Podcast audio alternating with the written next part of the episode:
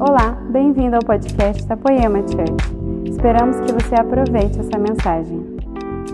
Obrigado. Meu Deus, obrigado pela recepção de vocês. Eu já falei, quando vocês aplaudem, eu fico se achando, mas dura pouco. Já já Deus arruma um jeito, acaba comigo e daí acabou. Que maravilha, a gente está encerrando a série aqui, né, T-Rex? Encerrando, vem e vê. Gente, a adoração abriu com uma música, eu quis contar essa história para vocês. Eu acabei de lembrar aquela música.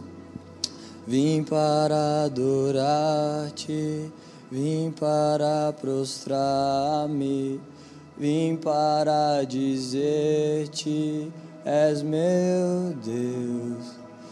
Olha só, eu estudava numa escola adventista e o plano dos pais é bom, eles tentam pôr numa coisa de religião para ver se dá jeito.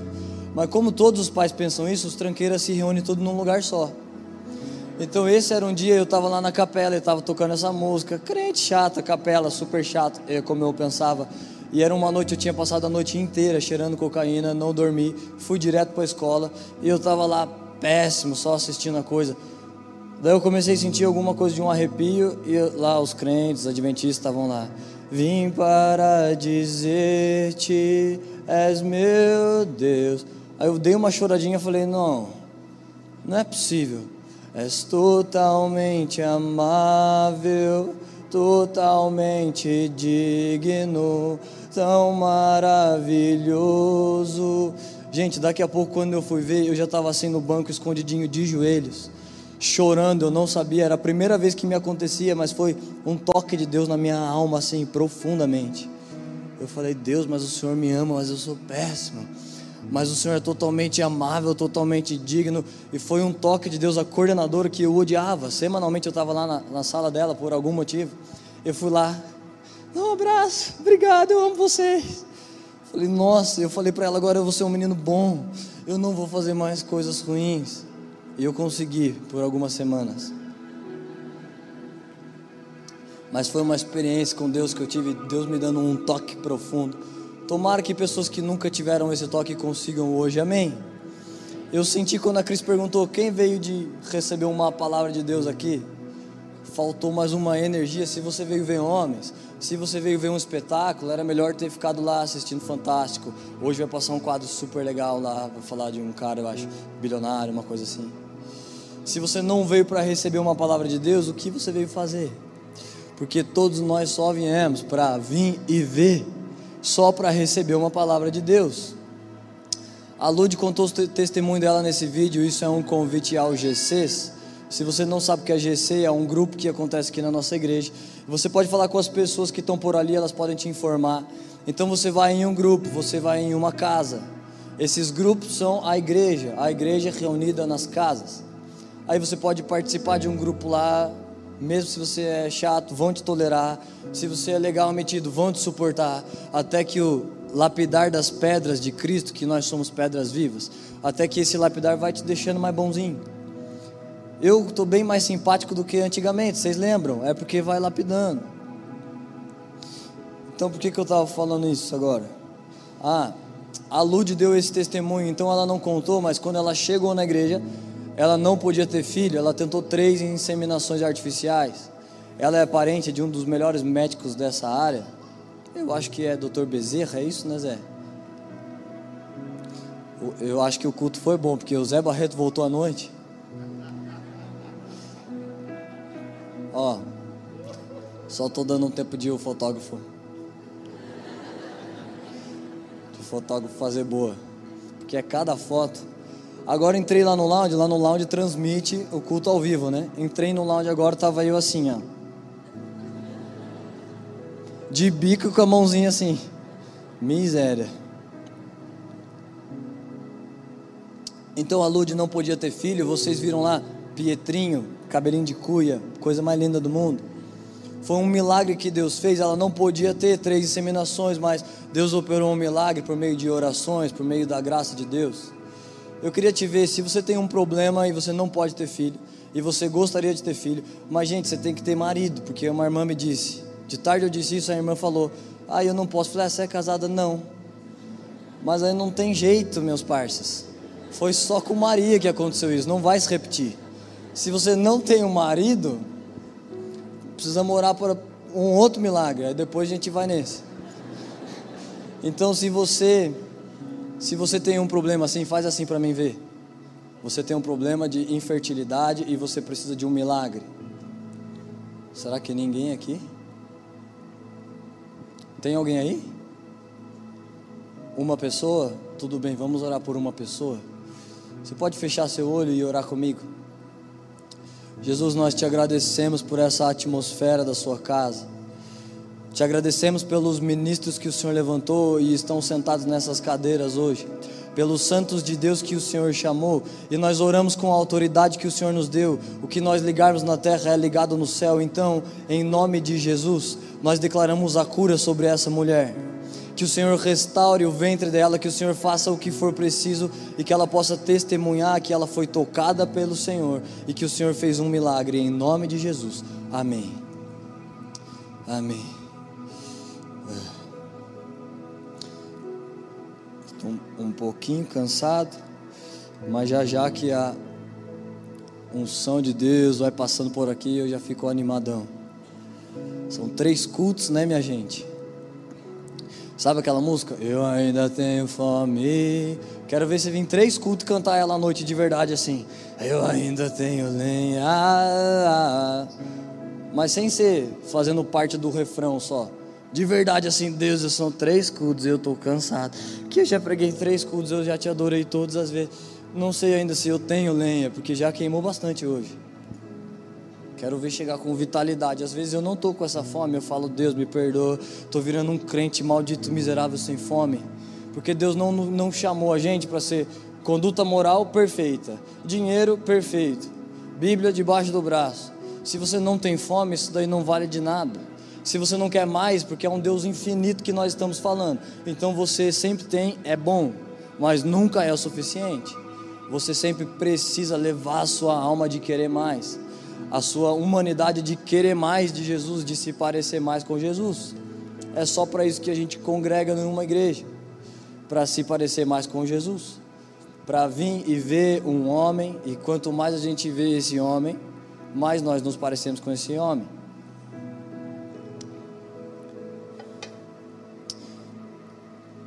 Abre sua Bíblia comigo, Gênesis capítulo 3 e no verso 6, a gente vai começar aqui. Gênesis 3:6. Diz assim: Então, vendo a mulher que a árvore era boa para comer, agradável aos olhos, preciso que vocês me ajudem hoje durante todo esse culto. Não me deixem ministrar sozinho, não me deixem fazer um culto para Deus sozinho. Nós todos estamos fazendo isso. É por isso que a atmosfera está assim, leve e fácil, porque os corações ficam se rendendo e o Espírito Santo vai pairando e a gente faz um culto para Deus. Então me ajuda e diz para o seu vizinho: agradável aos olhos. Se o seu vizinho não é agradável aos olhos, você já profetiza: agradável aos olhos. O fruto era agradável aos olhos e desejável para dar entendimento. Tomou do seu fruto, comeu, deu dele a seu marido, que também comeu. Então, olha só, aqui que começou a zika, pior do que coronavírus. Gente, coronavírus, se você tem menos que 50 anos, sua chance de morrer é 0,2. É mais fácil você ganhar na loteria do que você pegar coronavírus. Se você não foi para a China, então, nos últimos dias, quase a chance é quase nula. E ainda um profeta chamado Charles Bounce postou ontem no Instagram: Deus me mostrou o fim do coronavírus e Deus está virando isso agora. Tipo, eu não sei, esse agora pode ser semanas, mas esse é um profeta que profetizou um monte de coisas. Ele profetizou, por exemplo, ele ligou para várias pessoas no 11 de setembro e disse: Deus está me mostrando que algo vai acontecer. Se você está me ouvindo, sai daí. E salvou um monte de pessoas com a profecia dele. É um profeta monstro na nação. Ele estava no descende até, né? Ele estava em algum descende. E ainda dizem que de púlpito, tipo, ele falou assim: moça, e Deus me mostra. E começou a citar o CPF da mulher. Todos os números, assim. Profeta poderoso mesmo. Então eu estou crendo que o coronavírus, o negócio vai ficar louco para ele. Mas não por causa do corona, mas o negócio ficou louco para nós, porque Eva comeu. Eva viu que era agradável aos olhos e comeu, então o pecado entrou de um jeito que você pode pôr máscara, álcool em gel, você pode doar milhões a instituições de caridade, nenhuma coisa tem poder de limpar os seus pecados, nada que você possa fazer, nenhum ato de bondade. Ah, eu fiz maldade para um cara, então vamos ajudar 10 coisas. No máximo você vai ajudar a sua consciência. Mas no mundo espiritual, os seus pecados estão lá. Você nasceu com eles desde que o Éden foi corrompido. Então pensa só, tudo por culpa de Eva. Pensa a gente chegando no céu e eu quero lá cumprimentar Abraão, Noé, todos esses homens. É, Paulo, esse apóstolo, mudou, mudou um continente com a mensagem dele nos ensinou toda a doutrina do Novo Testamento. Eu quero cumprimentar, agradecer ele por, eles por tudo. Agora pensa todo mundo lá no céu e Adão e Eva num canto assim, ó. Tipo assim, foi mal, gente. Todo esse sofrimento nosso é por causa disso. Você tem que sofrer e o cristianismo te ensina a aprender por meio do sofrimento. Você tem que sofrer para que o pecado que entrou saia de você não estou falando budismo, tá? Fica se martirizando, que o sofrimento vai te limpar. Não estou falando isso. Eu estou falando sofrer por amor do nome de Jesus. Abrir mão dos seus prazeres, abrir mão de coisas que você gostaria e entregar isso a Jesus. A sua mente está imperando uma lei, mas você sabe no seu espírito, não é essa a lei de Deus. Mas você não consegue. O mal que você não quer fazer, você faz, e o bem que você quer, você não faz. Então essa guerra só vai acabar quando Jesus vem. E essa guerra é para tirar de você o que o pecado te trouxe e te fazer cada vez mais parecido com Jesus. Então por isso você sofre. Eu me lembro logo que eu me converti. Antes de eu me converter, eu era assim um pequeno ladrão. Não era grandes roubos, mas alguns. Eu roubava até uns amigos meus, inclusive. Eu me juntava com uns amigos para roubar outros amigos. E numa outra vez, com esses amigos para roubar esses caráter nenhum, integridade nenhuma. Então uma vez eu lembro, eu acordei assim na sala, tinha um pacote de dinheiro, o pessoal estava juntando dinheiro para formatura. Eu acordei e eu já ia roubar para usar drogas. Só que eu ia roubar, falei, nossa, eu sou crente, eu tinha acabado de me converter. Eu falei, Deus, eu não acredito, eu sempre ficava roubando 20 reais, 50 reais. Agora eu tenho mais de mil, tá bem aqui na minha frente. Só que agora eu sou crente. Então aquilo foi uma tentação para mim. Hoje, se eu acho dinheiro na rua, a última coisa que eu vou pensar, ai, armou.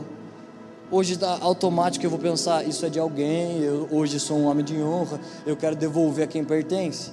Mas na época aquilo era tipo uma tentação, uma coisa que eu sofri, e aquele sofrimento vencido fez instalar mais um pedacinho de Cristo em mim. Então eu sei que a criatividade de Deus é infinita, todos vocês devem sofrer e essas suas lágrimas estão regando uma coisa que você vai colher um dia. Enquanto você não percebe, mas esse processo difícil está te tornando um homem de Deus. Então todo esse sofrimento que Eva causou, um dia eu vou chegar no céu. Eu só vou dar aquele olharzinho assim para ela. Vocês já viram aquele vídeo de, de Leônidas e os 300? Que os caras fizeram uma, uma paródia. Leônidas é uma história real, né? Os espartanos vão lutar contra 10 mil homens. Então são 300 contra 10 mil. Então um comediante pegou uma cena do filme lá de Esparta e ele dublou a cena e ficou muito engraçado. Ele faz assim, Leônidas está lá no, na cena, né? E um cara chega correndo e diz assim: Salve, Leônidas, eu ia falar, essa guerra aí é contra quantos? Assim, que nós já vai, nós já vai mesmo, mas é mais para saber. Aí ele falou assim: fala um número que se você for chegando perto eu, eu te aviso. Aí ele falou: ah, nós estamos em 300. Numa dessas já estamos indo forte. É contra o que? Uns 150? Aí o Leônidas disse: É mais. Mais? Então, uns 300. Um para cada. Guerra normalmente é mais um, um contra um mesmo, né? Aí o Leônidas diz: É mais. Aí ele: Mais, Leônidas? Como assim? É o que então? Uns 600? Que aí é dois para cada, né? Aí dá-lhe aqui, dá-lhe aqui, vamos para casa assistir Netflix. Eu decorei de tanto que eu fiquei mostrando para as pessoas, é muito engraçado esse vídeo. Aí Leônidas diz: Não, é mais. Aí o cara: Mais o quê? Como assim mais? Que é uns 1.200? Porque já é quatro para cada, eu já não sei nem mais se dá. Aí o amigo dele fala assim: É, Leônidas, porque. Eu acho que não dá não, porque se eu ando com ele e para ele já não dá, já ficou deles para mim. Então, Aí o Leônidas fala, é mais. Aí o cara, Leônidas, tipo, como assim? Aí Leônidas diz: seremos 300 contra 10 mil. Aí o cara só faz assim, ó. Tipo, fica olhando, vamos para a morte, nós vamos morrer. Aí o vídeo termina, você nem precisa ver que eu estou fazendo uma parte santa aqui do vídeo para você. O vídeo termina um cara dizendo: É, ô Leônidas, tem que parar de arrumar essas confusão aí, meu. Só que aí acabou, todo mundo parou com a confusão, porque eles morreram, né? Mas foi uma morte boa. Tem uma cena lá que um cara diz pro outro: eram 10 mil, um monte de flechas. O cara diz assim: as flechas vão cobrir a luz do sol.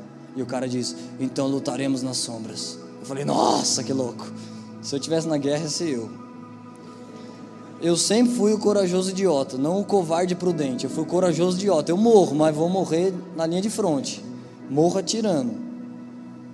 Então, olha só a tentação de Eva. A gente não vai julgar ela no céu, eu falei brincando que eu vou fazer essa carinha, mas na verdade a tentação de Eva está dentro da igreja e ela também está fora da igreja.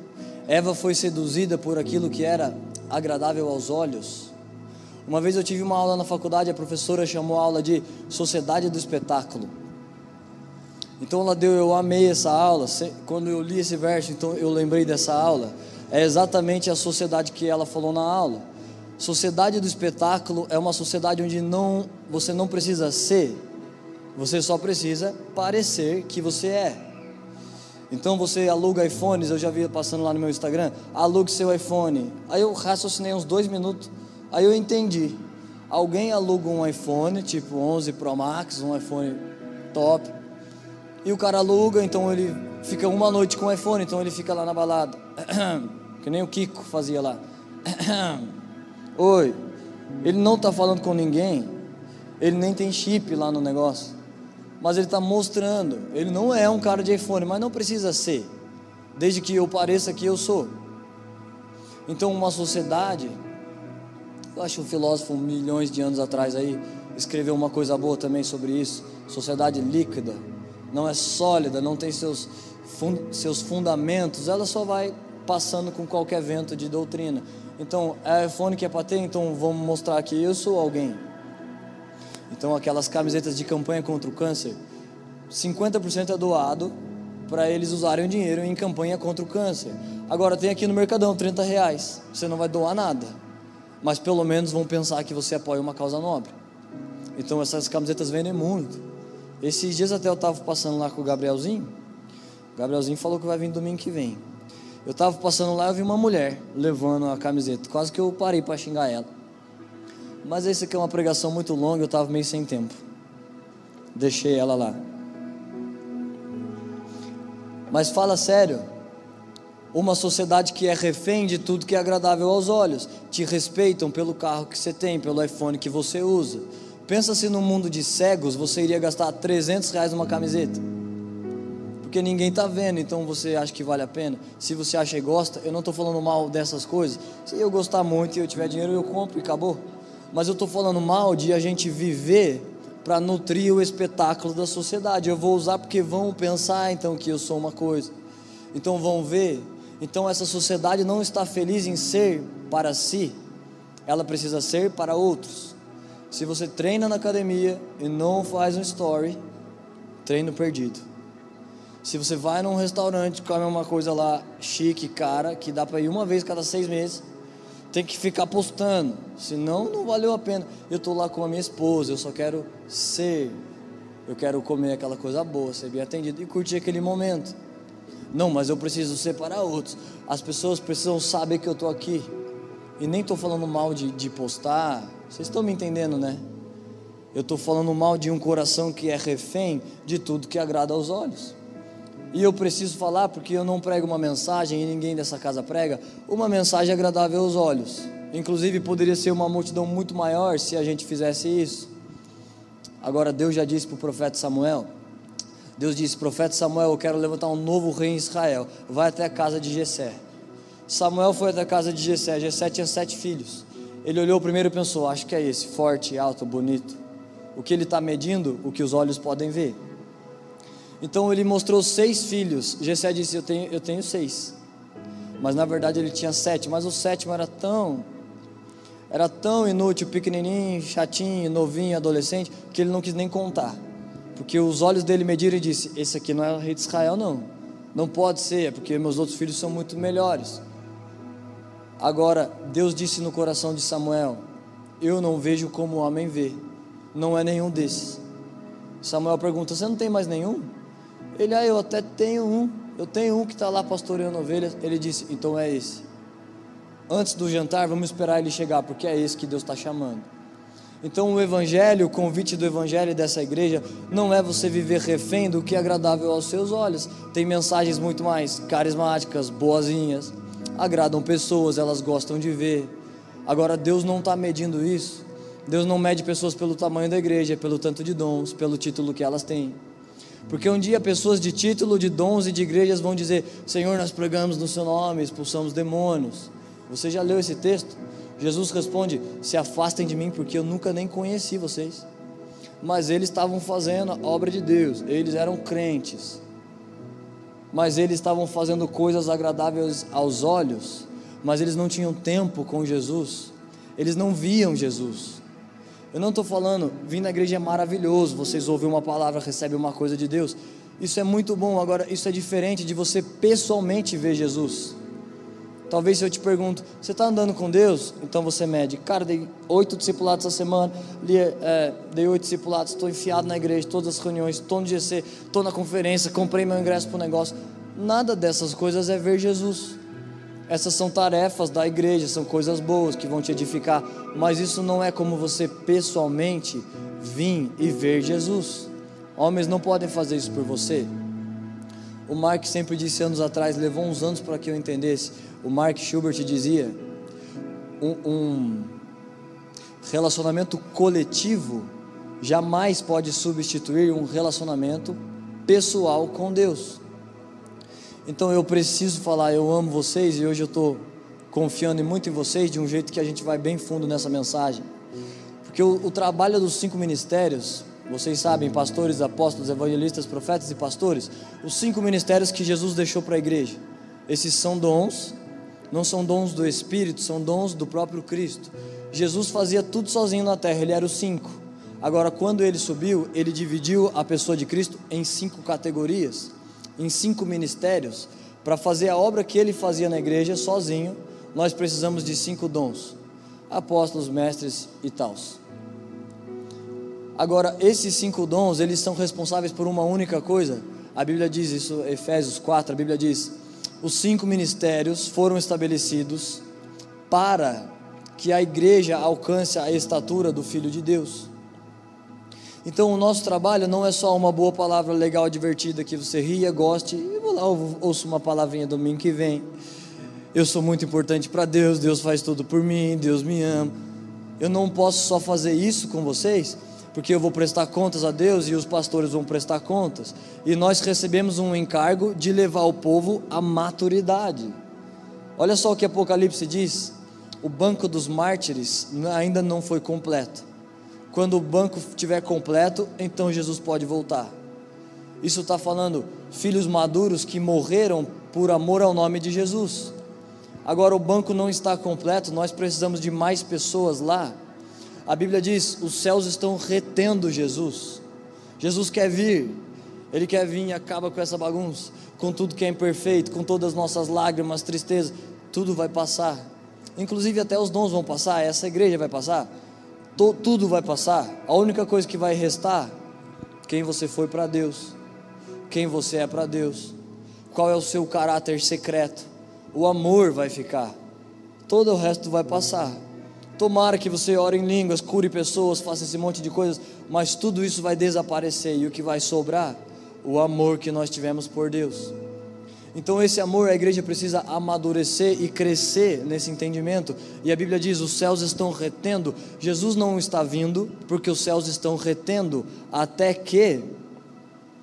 Isso está escrito, Atos 3,21. Os céus estão retendo Jesus até a restauração de todas as coisas. Agora, quem vai restaurar todas as coisas é a igreja. É a igreja que está crescendo de fé de fé, de glória em glória, de força em força. Essa igreja foi chamada para sermos os filhos maduros de Deus. E os filhos maduros de Deus é que vão restaurar as coisas para que Jesus venha. Então, a volta de Jesus, sabe esses ajuntamentos com milhares de pessoas, isso é maravilhoso, isso são sinais bíblicos de que está quase chegando. Agora, mais do que quantidade, a volta de Jesus está ligada à qualidade, a qualidade dos santos, a qualidade dos filhos de Deus, a maturidade, a sua capacidade de se assentar no banco dos mártires. A Bíblia diz que no milênio Jesus vai distribuir governos e nós então regeremos nações e julgaremos nações. Talvez você ache que o céu é um lugar de colônia de férias, uma rede gigante, então vamos ficar voando entre os planetas e vamos ficar mil anos sem nenhum problema e sem fazer nada. Não, o céu não é colônia de férias. Você vai receber um corpo glorioso e vai trabalhar pela restauração de todas as coisas. E Deus irá colocar homens de estatura espiritual para reger nações. O filtro de Deus não vai ser Gabriel, vê quem passou de um milhão no Instagram, vamos botar esses caras para governar esse planeta que está tudo uma bagunça. O filtro de Deus vai ser homens e mulheres que talvez você nunca ouviu o um nome, mas eles sustentaram igrejas pela oração deles.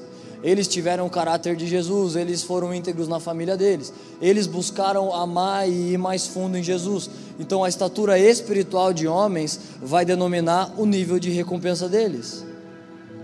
Não é que nem esquerdismo, divide tudo igual. O céu não é assim. No céu há galardão. Aonde a árvore parar, ali ela, ela irá levantar. Isso é uma coisa profética de Eclesiastes. O homem é uma árvore na Bíblia. Como é, como é feliz o homem que é fiel ao Senhor, ele é como uma árvore plantada ao ribeiro. O homem é o símbolo de uma árvore. Você sabe, domingo não é a melhor hora de, hora de falar, mas eu estou confiando que a igreja vai subindo no entendimento. Mas a Bíblia é cheia de vários símbolos e um deles, o homem, representa uma árvore. E Eclesiastes diz: aonde a árvore parar, ali ela irá levantar. Então existem níveis de ressurreição, existem níveis com Deus. Existem níveis que você vai procurando. E o trabalho dos cinco ministérios é expor vocês a níveis mais altos. Uma vez, logo que eu tinha me convertido, bateram lá na porta de casa. Eu não sabia quem era. Bateram lá, oi, a gente pode conversar com você? Eu pensei, pode. Não sabia do que se tratava, mas era domingo de manhã. Se fosse hoje eu já saberia. Hoje eu falaria assim: vocês estão em quantas? Em duas. Ah, então conversa entre vocês. Mas na época eu fui lá, eu fui lá na bondade, na moral, abri, falei, oi, nós podemos conversar, você conhece Jesus? Falei, é, conheço, eu me converti faz uns meses e tal, eu estou conhecendo. Elas, ah, então basicamente elas bateram lá em casa para dizer que tudo que eu criei era mentira, que os dons não estavam mais ativos na igreja, que, que Jesus não morreu numa cruz, ele morreu numa estaca, que é pecador a sangue, um monte de coisas, e eu fiquei lá ouvindo, eu nem sabia responder direito. Mas elas disseram: Você acha que é certo, se os pastores têm dons de cura, você acha que é certo eles assistirem Fórmula 1? Sendo que tem um monte de crianças nos hospitais, por que eles não vão lá e curam essas pessoas? Então ela queria me dizer que o dom de cura não existe. Só que ela chegou atrasada, porque um mês antes eu estava lá, um novo convertido, numa célula que eu inventei. Eu tinha dinheiro para comprar um saco de pipoca. Então eu levei cinco pessoas que eu era aquele maluco da sala. Quando eu me converti, um monte de gente, tipo assim, cinco pessoas eu abri uma célula. Nessa igreja que eu me converti nem tinha células, eu inaugurei sem nem saber qual era o nome. Eu só falei, gente, eu preciso falar uma coisa para vocês. Então eu comprava pipoca, dava pipoca para os moleques e falava alguma história lá da Bíblia. Nossa, calma aí, por que, que eu estava falando isso? Hã? Aí tinha um menino lá, um dia ele apareceu lá com o braço engessado. Inclusive eu estava falando com ele aqui, ele está para visitar a igreja de novo. Ele estava com o braço engessado que ele tinha quebrado. Aí eu vi o braço dele quebrado, falei, posso orar? Ele falou, pode. Orei. Ele falou, cara, eu senti um negócio aqui. Eu fiz aquela oração bem crente, que eu era crente mesmo. Não foi assim simples, Senhor cura, foi, ó oh, Senhor, Senhor, se tenho crédito contigo. Não, isso aí eu não falei não. Isso aí não é da minha época, graças a Deus. Ele estava assim com o braço embrulhado no gesso. Aí eu orei, ele falou, cara, eu senti um negócio aqui. E ele, quando eu vi ele lacrimejando, eu falei, nossa, acho que Deus curou. Eu falei, você sentiu um negócio aí? Sentiu, uma coisa passou assim, ó. Eu falei, nossa, então mexe o braço. Ele começou a mexer um pouco assim. E começou a estraçalhar o gesto e começou a mexer e chorar e olhando para minha cara. E ainda o pai dele era pastor, e o pai dele ouviu essa história, então me levou para almoçar para pagar a cura. Falou: Ah, cara, obrigado aí, você curou meu filho e tal. Eu falei: Não, eu não curei seu filho. Eu só fui, eu lembrava só daquele verso de Atos: Vão por Judéia, Jerusalém, Samaria, até os confins da terra e serão minhas testemunhas. Eu só fiz assim e só testemunhei. Deus que fez. Agora, ele foi curado, então a moça estava me dizendo uma coisa que eu falei: Tia, só que eu vi, porque ninguém me ensinou. Eu não ouvi, eu estou falando aqui uma religião para você. Eu orei, aconteceu, ele tinha quebrado naquele dia. Não tem um jeito dos ossos terem voltado. Deus fez. Então nem lembro como é que acabou aquela discussão, mas não acabou bem não. E aquelas tia era tão boa, elas abriam, o Apocalipse diz assim, ó, tum, elas abriam na primeira vez e já abria. Sabia o capítulo até, e eu falava, abre aí então o livro. Ela, tum, no máximo era duas passadas. Também aquela Bíblia tinha uns 30 anos, já estava mapeada no dedo, assim, só no feeling já dava para saber onde que abria. Mas por que eu estou dizendo isso? Essas pessoas, o trabalho dos cinco ministérios, levar a igreja à maturidade.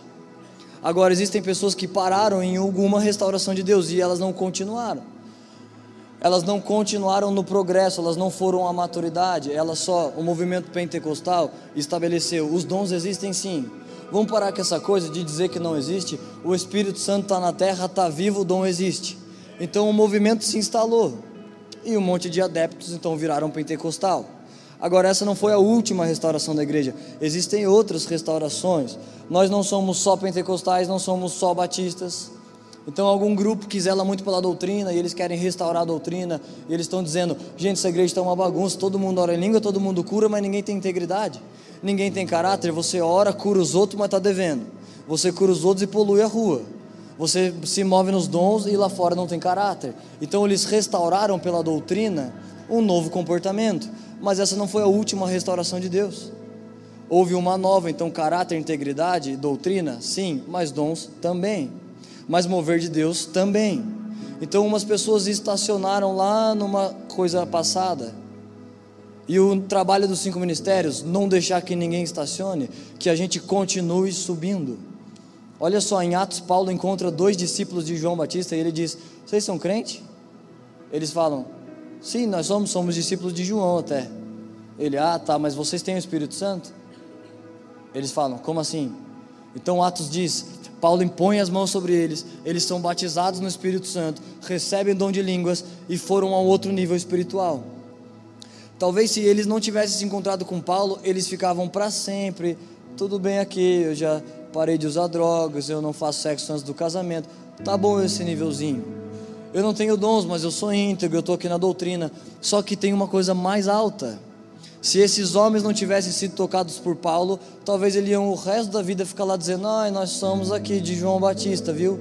Nossa, mas João Batista preparou o caminho para Jesus e o Espírito Santo já fez várias outras ondas de restauração depois dessa. E o que nós queremos? Caminhar em cima dessas ondas, viver essa restauração.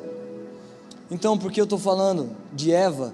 Porque existe uma tentação na igreja que pode nos roubar disso a tentação daquilo que é agradável aos olhos.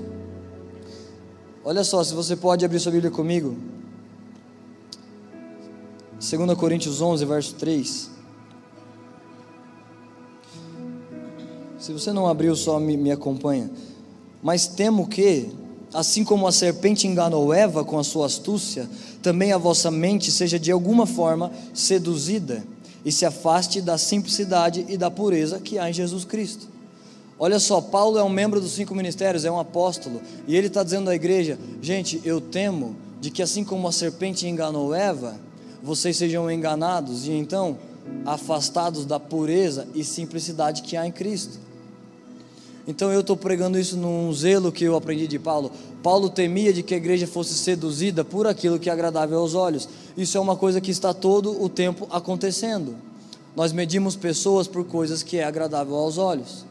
Te parece que alguém é mais de Deus porque está num ministério, porque tem um título, porque viaja às nações mas não é assim que Deus mede pessoas. Deus não mede pela estatura humana que elas têm. Deus mede pela estatura espiritual que elas têm. Então, como o que é agradável aos olhos engana a igreja? Quando você vê um rastro do sucesso, por exemplo, você pensa, cara, o Brunão está na nação, tocando descende, cara, o que eu preciso fazer? Eu vou me conectar com alguém. Brunão, dá para você postar uma coisa, vamos aí se fortalecer? Porque você não está seguindo os passos de Jesus, você está seguindo passos de um sucesso humano. Que se Deus quer te dar, Ele vai te dar. Se Ele não quer te dar, você está refém do que é agradável aos olhos. Então, te parece que esses homens, os títulos, os cinco ministérios, parecem que eles têm que fazer um milagre. Então, muda sua vida aqui de cima, faz um malabarismo que traz o Senhor para casa. Mas essa não é uma responsabilidade de líderes e pastores e coisas. Talvez os seus olhos pensem, cara, eu, o meu papel, eu venho aqui, dou um dízimo, congrego uma vez no domingo esses homens vão aí tocando a casa, vão fazendo as coisas. Mas Deus não te chamou só para fazer isso. O que Deus te chamou, todas as cartas do Novo Testamento, elas foram escritas aos santos, à igreja, aos ministros de Deus. Não foram escritas, ó, vou escrever isso aqui para os mestres. Vocês traduzem e fica aí, tipo, ensinando a igreja. Não, Paulo escrevia direto para a igreja. Vocês têm um peso, uma estatura espiritual diante de Deus que precisa ser desenvolvida. Essa mensagem tem mexido comigo, tá até eu estou revendo meu comportamento como ministro, não como ministro da palavra, não como ministro de liderança, porque a gente usa essa palavra ministros como o ministro Mateus, ele ministra adoração. Então a, a Cris ministrou o ofertório, tudo bem. A gente usa para falar de títulos, não tem problema, mas ministro não é um título. Ministro é um encargo, é um ofício que Deus entregou. E Deus entregou à igreja, todos nós somos ministros.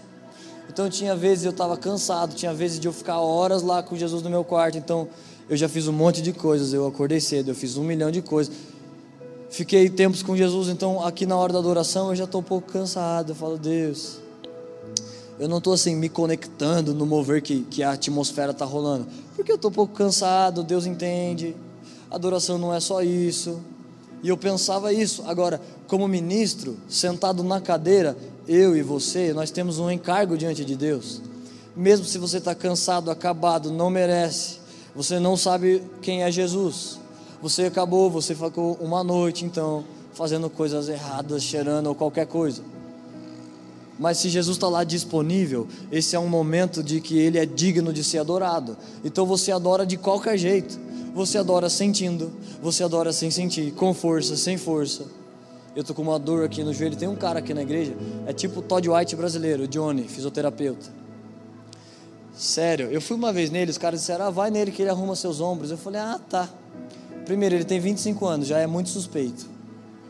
Depois, eu já fui em mais de cinco médicos. Eu já estava com o exame de operar e tal. Fui lá. Vocês acreditam que o cara me arrumou mesmo? Três horas de consulta, enfiou agulhas, tal, mexeu, me curou. Eu já estou precisando voltar lá amanhã, porque meu joelho aqui está no. Mas eu vou fazer esforço de continuar, porque Jesus é digno de receber. E não é um encargo meu, é um encargo de todos nós. Os cinco ministérios, para que, que Deus criou? Para Deus ficar dizendo: olha como são santos, olha como são tops, olha o dom desses homens. Deus criou para que a igreja alcançasse a estatura de Cristo, se parecesse mais com Jesus para isso que a gente congrega, para ouvir uma palavra de Deus, para aprendermos os princípios de Deus. Então vê que a atenção de Deus não fica aqui em cima. O ministério do púlpito está restaurado, isso é, os cinco ministérios estão funcionando. Eles estão ensinando o Brasil, eles estão doutrinando a igreja, eles estão transferindo dons à igreja. Os cinco ministérios estão restaurados e um lugar que a gente precisa caminhar de restauração é que a igreja seja restaurada na estatura de Cristo, que a maturidade de Jesus seja um lugar que a gente pode entrar. Tem lugares espirituais que você só entra se você tem desenvolvido uma estatura com Deus. Você só entra se você tem comido de Cristo, se você tem bebido vinho novo, comido um pão fresco. Inclusive, abre aí comigo. Salmo 34, verso 8. Já que eu falei isso, vamos entrar aqui. Salmo 34, verso 8. Olha só o que diz: Provem e vejam que o Senhor é bom. Se você clica nessa palavra provem, isso significa comam. Você sabe, Jesus é o pão da vida. Jesus disse uma vez para os discípulos uma palavra nada fácil de ouvir. Ele disse: tinha o discípulo e tinha umas multidões ali ao redor.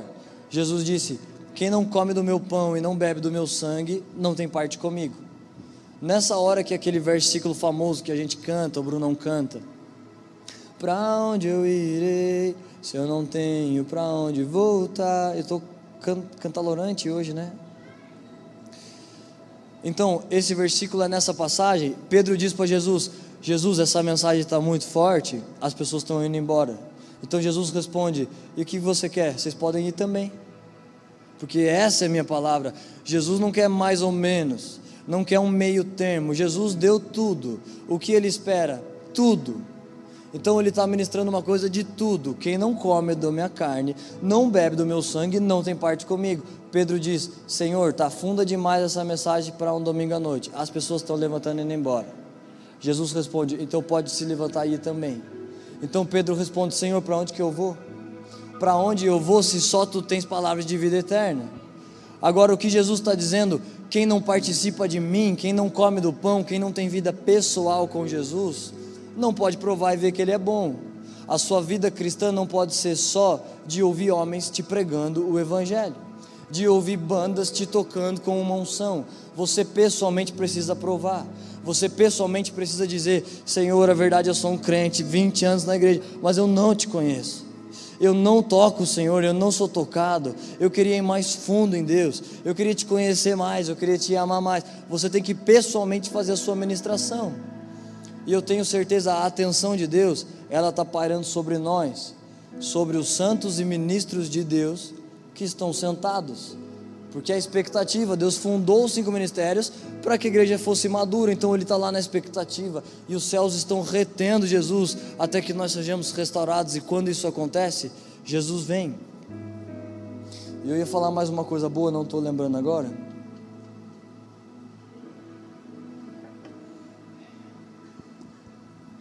Para que Jesus pudesse morrer, havia muitas profecias sobre Jesus e ele teve que ir lá pisando em cada uma das profecias e completando uma a uma. Então Isaías profetizou isso quase dois mil anos antes. Nele não havia beleza alguma, mais rejeitado dentre os homens. É tratado como um verme e não como um homem. Ainda Isaías diz: nenhum dos seus ossos será quebrado.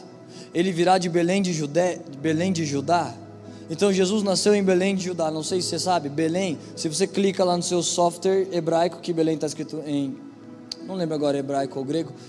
Ah, hebraico. Você clica, então vai aparecer a tradução: padaria, casa de pão. Belém significa padaria. E Jesus disse: Eu sou o pão da vida. O pão da vida nasceu exatamente no lugar que ele precisava ele foi o mais rejeitado entre os homens. Isaías profetizou: como o cordeiro mudo foi levado ao matadouro, Jesus foi sendo cuspido e esbofeteado e não abriu a boca para se defender nenhuma hora. Ele foi como o cordeiro mudo, ele foi cumprindo todas as profecias a respeito dele mesmo. E agora, para que a igreja alcance esse lugar de se parecer com Jesus, para que os céus parem de reter Jesus e as coisas sejam restauradas, nós precisamos cumprir as profecias sobre a igreja. Agora o corpo de Cristo é que vai cumprir essas profecias. Profecias de o banco dos mártires será completo. E quando Davi escreve esse texto, comam e vejam que o Senhor é bom. Você sabe que Davi é um grande profeta na Bíblia. Tem coisas que ele escreveu, eu acho que nem ele mesmo sabia que ele estava profetizando. Davi escreveu o Salmo 22, dois mil anos antes da crucificação de Jesus. Versículo 1 do Salmo 22: Meu Deus, meu Deus, por que me abandonaste? Então foram as primeiras palavras de Jesus na cruz. Davi escreveu: repartem entre si as minhas túnicas. Davi está escrevendo isso. E Jesus está passando isso na cruz. As vestes de Jesus foram repartidas em sorte. Os homens estavam rindo, zombando e repartiram elas em sorte. Jesus disse: Eu tenho sede. Então Davi escreveu no Salmo 22: A minha boca está seca e o meu céu da boca é como barro. A Bíblia diz: os soldados romanos estavam em volta de Jesus, e Davi diz: touros romanos me, me rodeiam. Era touros de Barzan, que, que fala de Roma. Então aqueles touros estavam lá rodeando, cães estavam rodeando Jesus. Cães são os líderes religiosos. Será que eu falo isso? Será que já está bom ou eu falo mais uma coisa? Já está bom. Vou falar, vou fazer que nem lá em Sodoma, por amor de dois eu vou falar. Os líderes representam, os cães, aliás, representam os líderes religiosos. Os cães, Davi profetizou: os cães me rodeiam.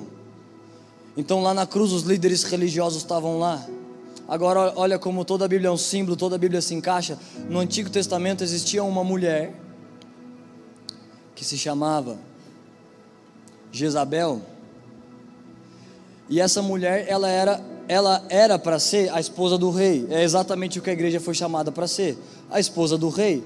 Apocalipse diz: "Nós somos a noiva de Cristo". Por que você não, tá, não pode estar tá feliz só com um cultinho de domingo? Porque nem o noivo vai estar tá feliz em ver a sua noiva uma vez por semana, no meio de um monte de gente, você faz uma coisa. Nós temos que ministrar, é nosso encargo, dentro da igreja e fora da igreja, dentro da igreja e dentro do seu trabalho. Não é porque você não tem um título, uma posição, que você não deve levar Jesus. Então, essa Jezabel, ela foi chamada como a igreja, isso está apontando para a igreja, para ser a esposa de um rei. Mas o que acontece? Jezabel não era íntegra, Jezabel não tinha paixão, Jezabel era uma falsa noiva, uma falsa igreja, como tem um monte de falsas noivas por aí hoje. Não é nosso trabalho medir, eu nem estou nem aí, eu nem fico vendo, essa igreja é falsa. Deus esquadrinha corações e um dia vai recompensar a todos. Eu fico só com aquele texto de Paulo. Uns pregam por amor, outros por orgulho, outros por inveja, outros por cobiça. Deixe que eles pregam. Desde que eles anunciam Jesus, deixe eles pregar. Então, no dia do juízo, Deus retribui cada um. Agora, no Antigo Testamento, o rei diz aos eunucos: os cinco ministérios são eunucos da noiva. Eunucos eram homens que não tinham testículo, porque eles não poderiam ter interesse nenhum na noiva do rei. A liderança de vocês, Deus precisa fazer com que eles não tenham interesse. O púlpito não é para fazer um império pessoal, não é para exibir dom nenhum. Nós não podemos ter nenhum prazer, nenhuma atração na noiva, porque ela pertence a Jesus. Então por isso os eunucos eram castrados nas suas vontades. Eles não tinham mais atração, então eles podiam preparar a noiva para o rei. Agora Jezabel não quis ser noiva, Jezabel era uma igreja, representa uma igreja, que ela não quis o amado.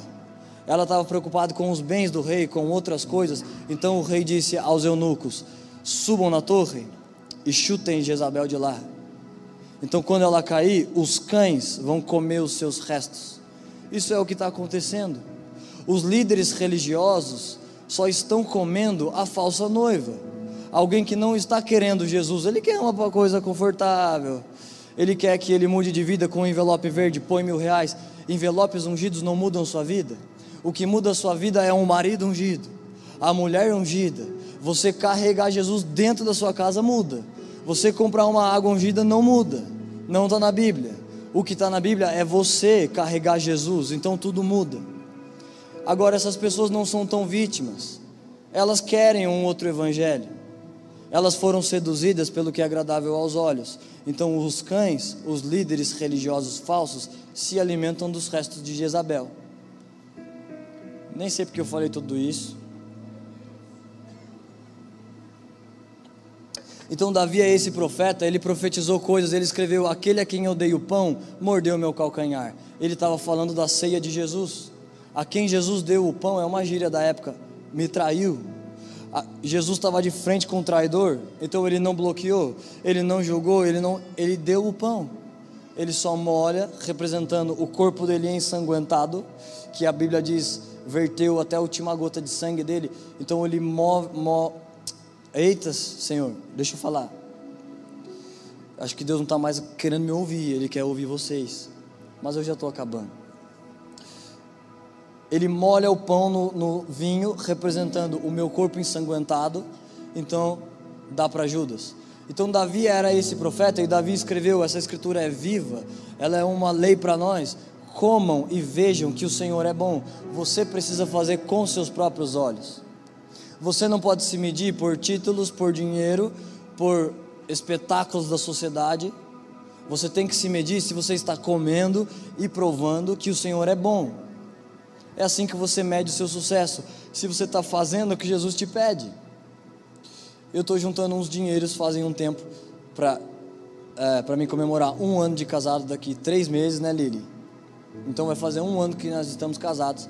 E a Lili, na, quando a gente casou, queria ir para a Itália. Eu falei, fia, você está pensando o quê? A gente foi para Buenos Aires, que é aqui pertinho, né? Mas eu fiquei juntando de a gente poder ir para a Europa. Então eu comentei com algumas pessoas, falei, ah, eu, eu tô querendo viajar, tal. Sei nem se vai dar, porque esse coronavírus agora, bolsa de valores, ó, truf, Aí meu dinheiro está tudo lá, tudo lá embaixo.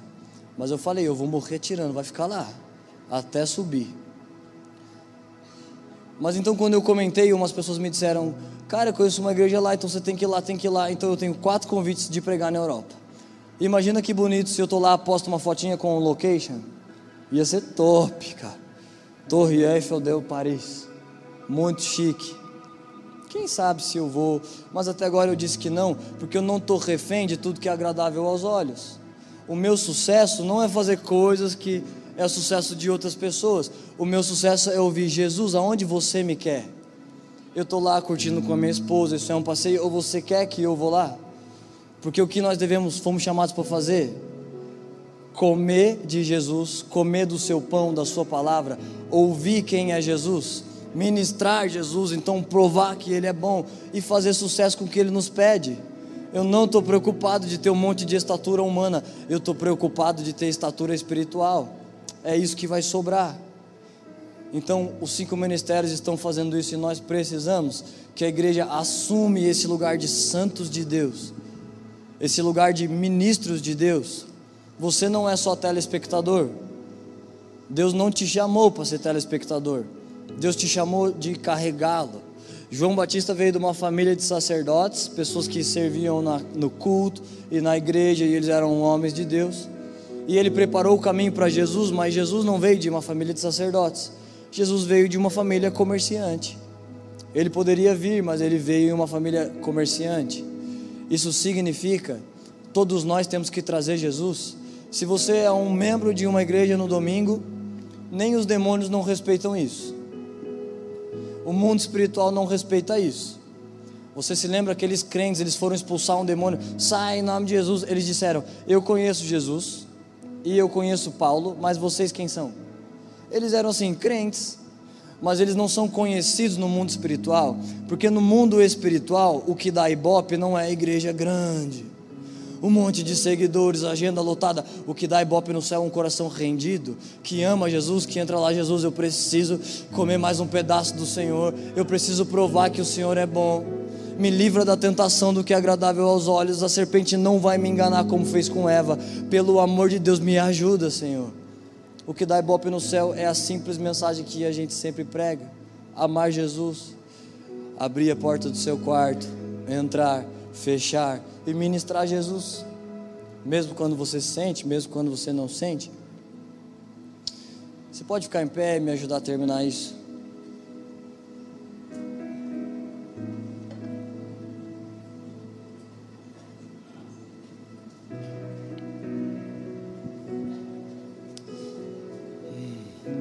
O que mais a gente devia falar?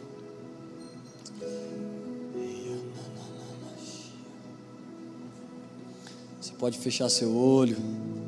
Isso é só um hábito de a gente não se distrair com coisa nenhuma e conseguir conectar nosso espírito em Deus e só pensar nas canções que nós estamos cantando. À medida que você come e você vê que Jesus é bom, as suas canções se tornam adorações poderosas. Esses lugares espirituais, se você tem fome deles, você alcança se você faz um ambiente agradável para Deus não só na igreja, mas dentro do seu quarto, você começa a comer de Jesus, você começa a provar o pão da vida, você começa a ver que Ele é bom, então você começa em atos de fé, indo mais fundo na presença de Deus. Então, aquelas paixões que você quer que acabe, eu não aguento mais homossexualismo, eu não aguento pornografia, drogas, eu quero ser livre. Essas paixões se derretem todas se você está comendo de Jesus, se você está provando que Ele é bom, Ele troca o seu coração de pedra por um coração de carne. Então eu te convido a fechar seu olho e a gente ministrar Jesus. Nós vamos fazer isso no espírito. Você não precisa cantar bem, você nem precisa de uma canção. Você precisa de um coração que está subindo como incenso.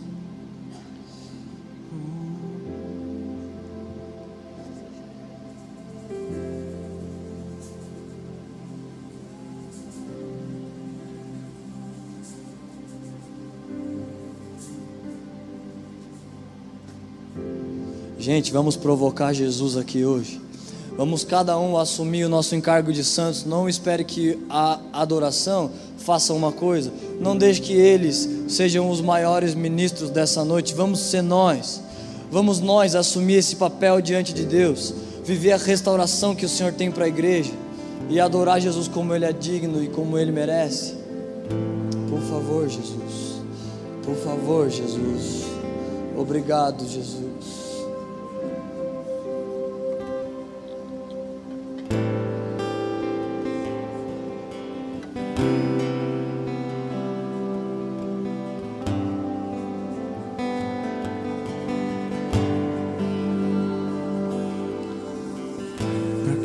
Perca, correndo atrás do vento.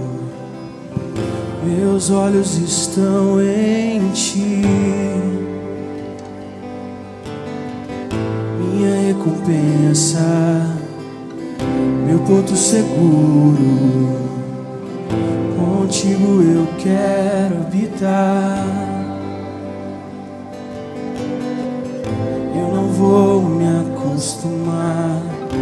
Viver sem tê-lo aqui, meu maior amor. Pelas madrugadas, a minha alma canta, Yeshua, saudade, Yeshua, saudade.